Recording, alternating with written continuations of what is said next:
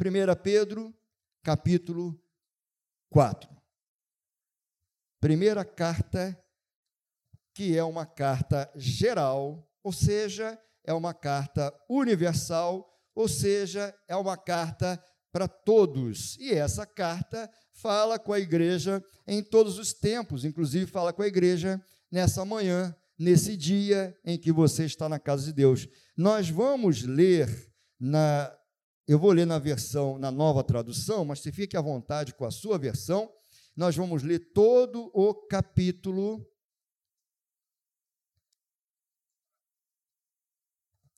Primeira Pedro 4. Eu não falei, não? 1 Pedro, falei, né? 1 Pedro 4. E na minha Bíblia, o título do capítulo, na verdade, eu coloquei como título da mensagem: Vidas transformadas. Amém? Diz assim o texto. Primeira carta de Pedro, capítulo 4. Por isso, assim como Cristo sofreu no corpo, vocês também devem estar prontos como ele estava para sofrer. Porque aquele que sofre no corpo deixa de ser dominado pelo pecado. Então, de agora em diante, vivam o resto da sua vida aqui na terra de acordo com a vontade de Deus e não se deixem dominar pelas paixões humanas. No passado, vocês gastaram bastante tempo fazendo o que os pagãos gostam de fazer.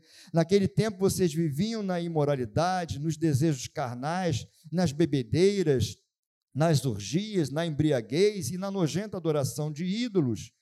E agora os pagãos ficam admirados quando vocês não se juntam com eles nessa vida louca e imoral e por isso os insultam. Porém, eles vão ter de prestar contas a Deus, que está pronto para julgar os vivos e os mortos, pois o evangelho foi anunciado também aos mortos, os quais morreram por causa do julgamento de Deus, como morrem todos os seres humanos. O Evangelho foi anunciado a eles, a fim de que pudessem viver a vida espiritual como Deus quer que eles vivam. O fim de todas as coisas está perto. Sejam prudentes e estejam alertas para poder orar. Acima de tudo, amem sinceramente uns aos outros, pois o amor perdoa muitos pecados. Hospedem uns aos outros sem reclamar Sejam bons administradores dos diferentes dons que receberam de Deus.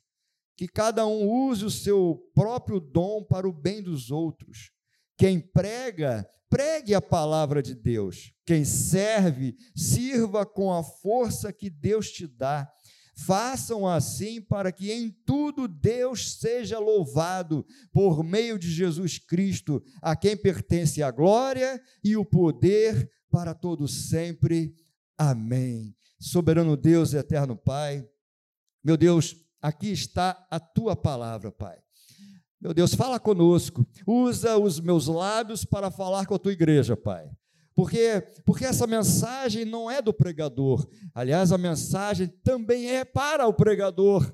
Mas essa mensagem é para o povo de Deus aqui reunido. Essa mensagem é para o povo de Deus que assiste a transmissão pelo Instagram, seja agora ao vivo ou em qualquer outro momento. Fala conosco, Pai, porque a tua palavra é viva, é a palavra que fala hoje, é a palavra que fala amanhã, é a palavra que fala eternamente, porque a sua palavra é viva e ela traz vida para nós. Meu Deus, que seja assim, em nome de Jesus. Amém. Tome o seu lugar, meus irmãos. Eu disse até que ia ler o capítulo todo, eu freiei porque vocês estavam de pé, né?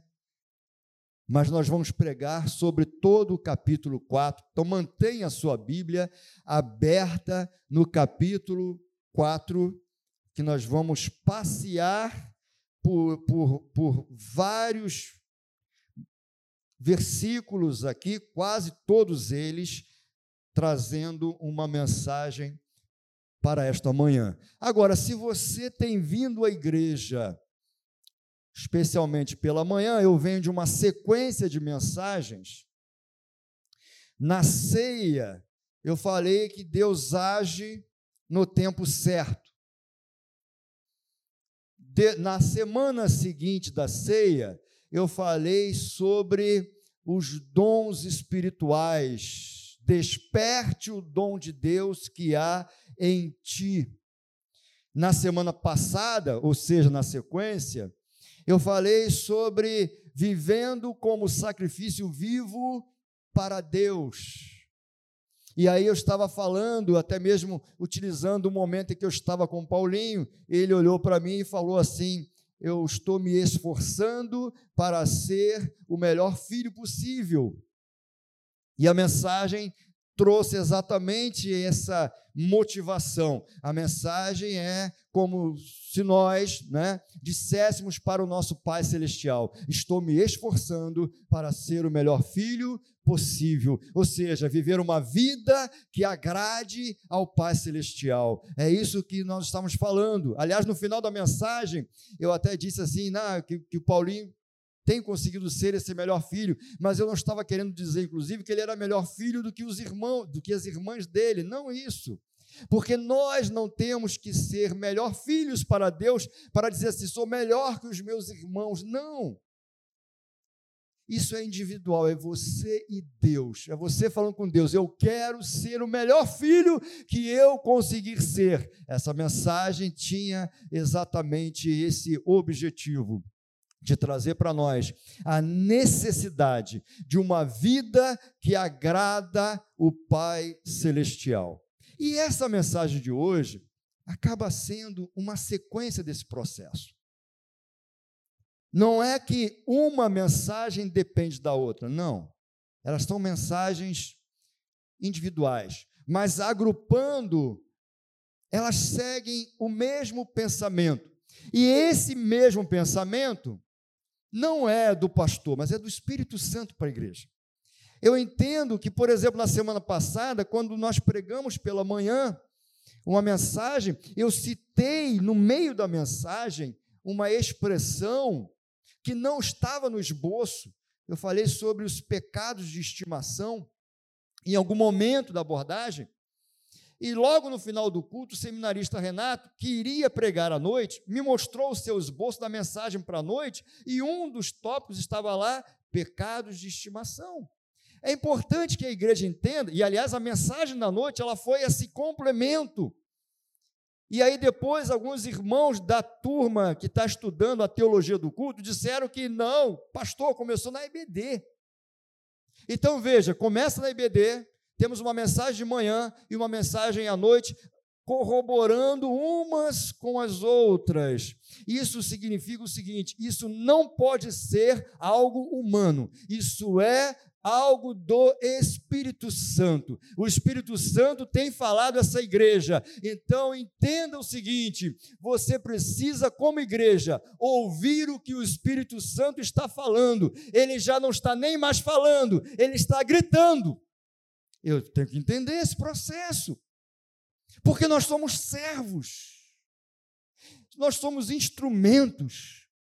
A igreja de São João está sendo preparada por Deus para ser um grande instrumento nessa região. O que vai se refletir no próximo culto na praça, o que vai se refletir nos domingos na casa do Senhor, o que vai se refletir nas quintas vivas com Cristo, que se você puder estar presente, você precisa estar presente o que vai se refletir nas ações da igreja, no cuidado com pessoas, enxergando cada um, porque todas as pessoas são importantes. Pense nessa construção de mensagens. O Espírito Santo está falando com essa igreja. Isso significa que você é muito importante para Deus, porque Deus está falando com a igreja, Deus está falando com você e comigo também. Então, essa mensagem de hoje, ela mais ou menos vem falando das anteriores. E aí nós vamos discorrer aqui no texto. Por isso, o título dessa mensagem, eu coloquei exatamente o título do capítulo na minha Bíblia: Vidas Transformadas. Na saudação da, dessa carta, que é a primeira carta de Pedro, o apóstolo se identifica no, nesse nesses primeiros versículos, né, que é o versículo 1 e 2, e ele diz: escrever aos cristãos que moram em cinco províncias romanas. Essas províncias ficavam numa região que hoje faz parte da Turquia. Olha o versículo 1 e 2 de 1 Pedro, capítulo 1. Eu, Pedro, apóstolo de Jesus Cristo, escrevo esta carta ao povo de Deus que vive espalhado nas províncias do Ponto, Galácia, Capadócia, Ásia e Bitínia. Vocês foram escolhidos de acordo com o propósito de Deus o Pai. E pelo Espírito de Deus foram feitos um povo dedicado a Ele, a fim de obedecerem a Jesus Cristo e ficarem purificados pelo seu sangue. Que vocês tenham mais e mais a graça e a paz de Deus. Isso é para você também. Ele escreve, porque essa é uma carta universal, ele escreve para essas esses irmãos dessas províncias, mas isso nos alcança esta manhã, como esse texto alcança todos os cristãos em todas as épocas até chegar nesse dia. Então, é aquilo que Pedro vai falar para eles, ele está falando também aos nossos corações, sendo usado por Deus. Grave isso. Vocês foram escolhidos de acordo com o propósito de Deus, o Pai. E pelo Espírito de Deus, vocês foram feitos um povo dedicado a Ele, ou seja, separado para Ele, ou seja, consagrado para Ele, a fim de obedecerem a Jesus Cristo, nosso Salvador o nosso Senhor, o nosso Redentor. Não estou falando de coisas que você está vivendo. Se você está vivendo lutas, continue firme, porque você está baseado na palavra. O meu redentor vive e no tempo certo se levantará. E ficarem purificados pelo sangue de Jesus, o sangue que nos purifica de todo pecado. Quando o inimigo olha para você, ele enxerga o sangue do Cordeiro de Deus, e o sangue é o limite. Aqui você não entra. É isso. Que vocês tenham mais e mais a graça de Deus, a graça que te faz ficar de pé, a graça que, que é o favor imerecido, é a mão de Deus sobre a sua vida e a paz de Deus. Que paz, pastor? Paz que excede todo o entendimento. Volte para o capítulo 4. Versículo 1 e 2. Por isso, assim como Cristo sofreu no corpo, vocês também devem estar prontos, como ele estava, para sofrer. Então, aquela expressão venha para a igreja e pare de sofrer, não é verdade. Porque aquele que sofre no corpo deixa de ser dominado pelo pecado. Mortificai a carne. Lembra da mensagem passada? Mortificai. A carne. Tem gente que acaba mortificando o espírito, quando ele de, de, deveria deixar fluir o espírito e mortificar a carne. É uma balança, né? E aí vai dizer assim: ó, então, de agora em diante, vivam o resto da sua vida aqui na terra, de acordo com a vontade de Deus. E essa expressão, viva o resto da sua vida na terra, de acordo com a vontade de Deus. Esse é o primeiro entendimento da palavra hoje. Mas isso requer renúncia. Isso requer renúncia. Isso requer uma vida de busca do Espírito Santo agindo na sua vida, agindo a partir de você, a você entender o teu chamado, o teu propósito como um servo do Deus vivo, entender o teu propósito na terra, entender que você é peregrino na terra, entender que você tem que olhar para a eternidade e aí viver na terra sim, viver dignamente, viver trabalhando, viver com a sua família, viver passeando, mas viver para a glória de Deus, mas olhando para a eternidade, porque é lá o nosso lugar, na Canaã celestial. Então nós somos peregrinos nessa terra. Isso é viver o resto da sua vida na terra de acordo com a vontade de Deus e requer amar o Senhor seu Deus sobre todas as coisas. Viver o resto da sua vida na terra de acordo com a vontade de Deus, requer verdadeiramente amar o Senhor sobre todas as coisas. Sobre todas as coisas. E amar o seu próximo, porque Jesus, ele resume os dez mandamentos nesses dois. Porque todos os demais estão nesses dois. Amar o Senhor, seu Deus, sobre todas as coisas. E amar o seu próximo. É a cruz. É a cruz, irmãos. É a cruz. Eu acho que já falei sobre isso, mas mais uma vez repetindo, eu vi um estudo de um pastor muito interessante. Ele vai dizer assim: quando lá no Éden, quando Eva come do fruto e Adão come do fruto, há uma quebra desse relacionamento de Deus com o homem. E aí Deus olha para Adão e fala assim: aonde você está? Deus não sabia onde ele estava? Sabia. Deus estava querendo mostrar que houve uma quebra de relacionamento. E mais adiante vem o primeiro homicídio. Caim mata Abel. E Deus vai perguntar para Caim: Caim, cadê o seu irmão? Aí houve a segunda quebra aqui, ó, com o seu próximo.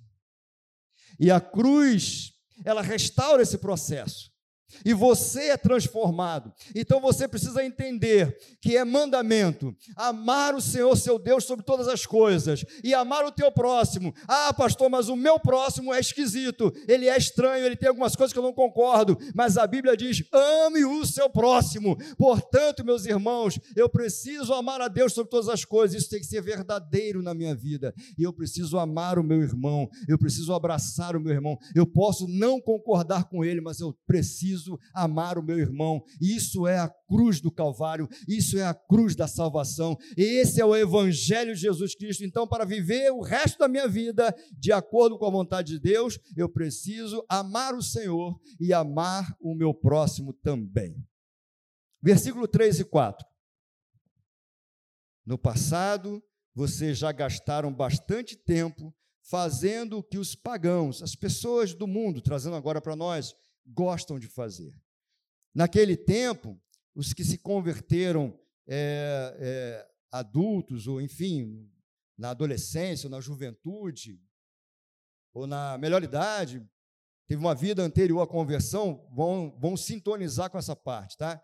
Naquele tempo, vocês viviam na imoralidade, nos desejos carnais, nas bebedeiras, nas orgias, na embriaguez, na adoração de ídolos, ou que você não tivesse vivido nada disso, mas você vivia conforme o mundo, você não tinha percepção de Deus. Aí diz assim: e agora, os pagãos, né, as pessoas do mundo, ficam admirados quando você não se juntam com eles nessa vida louca, não é que você não, te, não tenha que se afastar das pessoas, não, mas você agora é diferente. Você vai num evento da família? Vai. Ah, pastor, mas lá ninguém é evangélico. Vá. Você é evangélico. Vá. Abrace os seus familiares. Vá e fale de Jesus para eles. Então, quando o mundo fica admirado quando vocês não se juntam com eles nessa vida louca e imoral e por isso os insultam. Nem sempre nós somos compreendidos, meus irmãos, mas o bom testemunho é assim. O bom testemunho de uma vida transformada. Você já parou para pensar no testemunho, no seu testemunho, né? Como você está andando, como você está lidando com as coisas, como é você no trabalho, como é você quando ninguém está vendo você. Bom testemunho Será que as pessoas olham para você e dizem assim: ali vai um homem de Deus, ali vai uma mulher de Deus? Será que quando você vê coisas erradas ao teu meio ou no teu trabalho, será que você participa ou você não participa? Na sua faculdade, você, o povo vai por uma rota errada, você também tem ido ou você não vai? Em resumo, Será que você é crente só na casa de Deus ou lá fora você continua sendo crente? Será que você consegue entender o processo? Porque às vezes eu, eu me faço de uma forma dentro disso que nós chamamos de igreja, mas na verdade é um espaço físico, como se isso nos escondesse, como se aqui Deus estivesse me vendo, mas lá fora Ele não está me vendo. Mas os olhos do Senhor estão sobre toda a terra e ele sonda corações. Tem coisa que o pastor não vai conseguir saber, mas Deus sabe. Então não viva para as pessoas verem isso de você, seja isso, ou seja, leve uma vida, é, é, é, uma vida digna, leve uma vida de alguém que é considerado pelos que vêm, dizendo assim: esta pessoa é uma pessoa transformada, esta pessoa ela é diferente, essa pessoa ela é separada, essa pessoa é santa.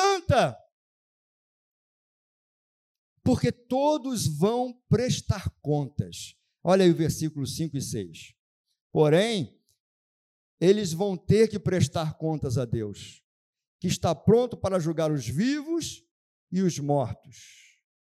Pois o evangelho foi anunciado também aos mortos, os quais morreram por causa do julgamento de Deus, como morrem todos os seres humanos. O Evangelho foi anunciado a eles a fim de que pudessem viver a vida espiritual como Deus quer que eles vivam. Haverá um, um momento de prestar contas. Sabe, o momento de prestar contas para a igreja, o arrebatamento vai ser o momento de prestar contas. Sabe por quê? Porque, de um modo geral, nós estamos falando de igreja de São João de Meriti, de um modo geral, Momento do arrebatamento, vocês acham que todos os crentes vão subir? Não é uma espécie de julgamento? Não é uma separação, quem vai, quem fica? E aqueles que estão morrendo sem Jesus, haverá um julgamento? Haverá um julgamento. Sabe aquela história? Não, morreu, acabou. Isso não existe. Não existe. O que existe é a eternidade, de um lado ou do outro lado. O que existe é a ressurreição tanto dos salvos como daqueles que morreram sem Jesus. E haverá um julgamento para aqueles que morreram sem Jesus, porque a Bíblia diz sobre isso. Fala do julgamento do trono branco. No final do milênio, assim nós acreditamos que somos pentecostais. É a justiça de Deus. Então, todos vão prestar contas. Aí mesmo na carta de Pedro, no capítulo 1, você está pertinho? Versículo 5. Diz assim: Essas bênçãos são para vocês que, por meio da fé, são guardados pelo poder de Deus para a salvação que está pronta para ser revelada no fim dos tempos.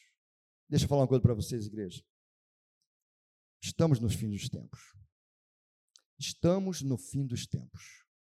Então preste bem atenção: todos vão prestar contas a Deus. Todos nós. Atos 10, 42 vai falar sobre isso. 2 Timóteo 4, 1 também vai falar sobre isso. E o fim está próximo. Olha a sequência, versículo 7.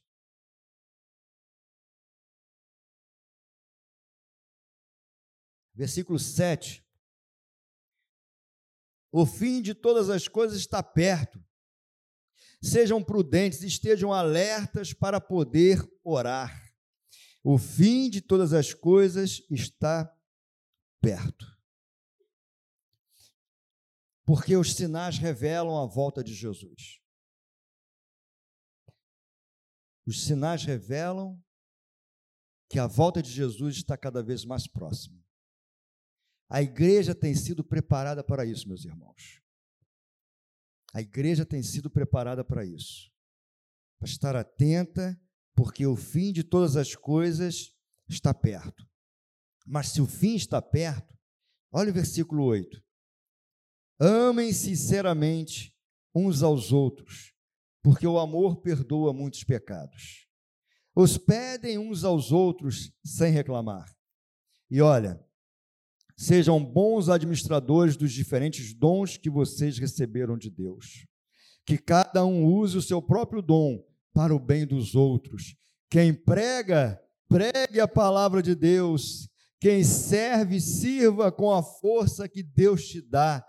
Façam assim para que em tudo Deus seja louvado por meio de Jesus Cristo, a quem pertence a glória e o poder para todos sempre. Se você entende que o fim de todas as coisas está perto, sábado que vem você vai ter mais uma oportunidade de ir pregar o evangelho a toda criatura. Se você sabe que o fim está perto, você tem ainda hoje uma nova oportunidade de amar o seu irmão, de hospedar pessoas, de cuidar de pessoas, de pregar o evangelho, de usar o seu dom, despertando o dom de Deus que há em ti se o fim está perto, não dá mais para guardar aquilo que Deus colocou nas suas mãos. Você precisa avançar, você precisa entender que você tem um chamado, que há um propósito e que juntos como igreja somos a agência de Deus na terra, e isso só para quem consegue entender que o fim de todas as coisas está próximo. Se você não entende isso, continue vivendo da maneira que você quiser viver. Mas se você considerar que o fim está próximo, então nós temos uma urgência em reparar algumas coisas. Nós temos uma urgência de corrigir certos detalhes da nossa caminhada. Nós temos uma urgência de pregar o Evangelho, porque a salvação não é só para você. Quantos de nós temos parentes, amigos que não são evangélicos, que não estão na presença do Pai? Ah, pastor, mas eu conheço uma pessoa que é uma pessoa maravilhosa. A Bíblia não fala que ela está salva. A Bíblia fala que eu tenho que confessar com os lábios e tenho que crer no coração. Isso é salvação. Não se engane. Não se engane. Agora veja, Mateus 24 vai falar sobre o desenho das coisas dos últimos tempos que nós estamos vivendo. Por conta do tempo, não, não vou ler Mateus 24. Depois você pode ler lá à vontade. Mas fica aí quando Jesus diz, está lá em Apocalipse: Eis que venho sem demora. Jesus está avisando a igreja: eu estou voltando. Fique preparado. E aí Deus começa a preparar, porque veja, versículo 12. Meus queridos amigos, não fiquem admirados com a dura prova de aflição pela qual vocês estão passando, problemas da vida. Como se alguma coisa fora do comum estivesse acontecendo contigo.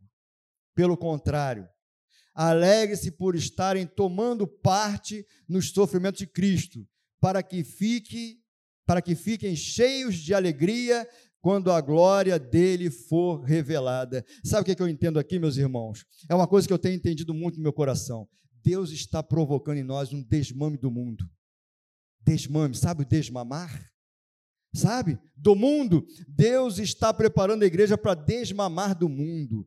Deus está preparando a igreja para levar a sua igreja, porque Jesus disse: Na casa de meu pai há muitas moradas, e eu vou preparar morada para vocês, e quando preparar, eu vou voltar para levar você, porque você é minha igreja, para ficar comigo. Deus está fazendo você desmamar do mundo, preste atenção, comece a se libertar de algumas coisas, comece a entender que você é separado, você está no mundo, mas você não é do mundo, a sua cidadania nos céus, Deus está preparando o povo para levar, é o que está escrito lá no Antigo Testamento: prepara-te, ó Israel, para encontrares o teu Deus, o fim está próximo. É o desmame do mundo porque somos separados. Versículo 14: Vocês serão felizes se forem insultados por serem seguidores de Cristo, porque isso quer dizer que o glorioso Espírito de Deus veio sobre vocês. Nós somos separados. Que povo é esse barulhento? Nós somos separados. Que povo é esse que domingo está lá dentro da igreja? Nós somos separados. Que povo é esse que não faz coisas erradas? Nós somos separados. Que povo é esse que não bebe? Nós somos separados. Que povo é esse que não vê imoralidades, seja ah, pessoalmente, seja por, pela internet? Porque nós somos separados. Porque o Espírito Santo habita em nós. Porque o Espírito Santo está nos preparando está falando conosco. Você não é do mundo, você está no mundo, mas você é peregrino nessa terra. Deus está preparando o seu povo porque nós somos separados. Sabe aquela coisa de trigo e joio? É isso. Olha o versículo 15 e 16. Se algum de vocês tiver de sofrer que não seja por ser assassino, por ser ladrão, por ser criminoso, por se meter na vida dos outros, ou seja, por fazer coisas erradas. Ao 16: Mas se alguém sofrer por ser cristão, não fique envergonhado, mas agradeça a Deus o fato de ser chamado por esse nome. Se meu povo se chama pelo meu nome, orar, se arrepender dos seus pecados, buscar a presença de Deus, diz a palavra: Eu ouvirei e sararei a sua terra. O que Deus está falando, continue firme, continue caminhando, porque eu sou todo-poderoso e a minha mão está sobre a sua vida, e o sangue do Cordeiro está sobre a sua vida, e a minha graça te basta. E é quando você acha que você está fraco, aí você está forte, porque o poder de Deus está se aperfeiçoando em você. Nós somos separados, meus irmãos, e aguardamos o arrebatamento da igreja. E também sabemos que haverá uma grande tribulação. Olha o versículo 17 e o versículo 18. Pois o tempo de começar o julgamento já chegou, e os que pertencem ao povo de Deus serão os primeiros a serem julgados. Se esse julgamento vai começar conosco, qual será o fim daqueles que não crerem no Evangelho de Deus? Como dizem as Escrituras Sagradas, se é difícil os bons serem salvos, o que será daqueles pecadores que não querem saber de Deus? O que nós entendemos, os textos escatológicos, em toda a palavra de Deus, mas eu poderia citar Isaías, que aliás tem um trecho que fala claramente sobre o milênio na terra, Sofonias, Joel, Mateus 24, os evangelhos, carta de Paulo, Apocalipse, a Bíblia, ela já, a Bíblia, que é a palavra de Deus, já revelou tudo que nós precisamos saber. Que haverá um arrebatamento, Jesus vai levar a sua igreja. E que assim que, quando Jesus levar a sua igreja, Daniel 12, 1 vai dizer assim: que haverá um tempo de grande aflição. É a grande tribulação. E diz o texto, de tal maneira que nunca houve grande tribulação na terra. Jesus arrebata a igreja na terra, sete anos de grande tribulação, divididos em três anos e meio, três anos e meio, aí é um estudo escatológico, não vamos entrar nisso aqui agora. Grande tribulação. Mas Daniel vai dizer assim: ele vai dizer que a igreja não vai passar por isso, porque ele diz que todo aquele que estiver escrito no livro não passará por isso. E o meu nome e o seu nome está escrito no livro da vida. Então nós seremos arrebatados, mas aqui embaixo haverá grande tribulação, o julgamento, a justiça de Deus, o derramar da justiça de Deus durante sete anos. Passados sete anos, a igreja volta com Jesus e Jesus vai julgar as nações e vai dar início ao milênio, aonde Cristo reinará com a sua igreja. Você vai fazer parte disso. Você vai viver este processo também. E para concluir, versículo 19. Por isso, os que sofrem porque esta é a vontade de Deus para eles, devem, por meio das suas boas ações, entregar-se completamente aos cuidados do Criador, que sempre cumpre as suas promessas. Somos completamente, completamente dependentes de Deus. Somos dependentes de Deus. Nós somos fracos, mas o nosso Deus é forte. E em Deus faremos proezas, como diz o salmista. Eu quero chamar o ministério de louvor e eu queria que você ficasse de pé. Salmo. Aplauda o Senhor Jesus. Salmo 55. O salmista, em meio às aflições da vida, e eu já citei esse texto em outras vezes, Versículos 5, 6 e 7, perdão, 6, 7, 8, ele diz assim: Quem me dera ter asas como de uma pomba, porque voaria para bem longe. Aí, ó. Ah, se eu tivesse asas como a pomba, voaria para um lugar de descanso, fugiria para bem longe e moraria no deserto. Bem depressa procuraria achar um lugar seguro para me esconder da ventania e da tempestade, dos problemas da vida. E ele vai percorrendo o salmo, quando chega lá no versículo 22, coloca aí para mim. Olha o que, que ele vai dizer.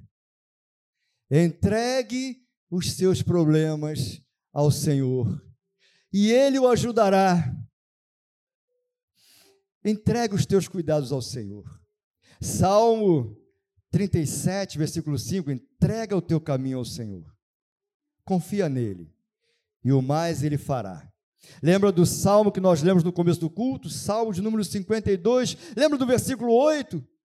Eu, porém, tu, porém. Nós somos oliveiras verdes na casa de Deus.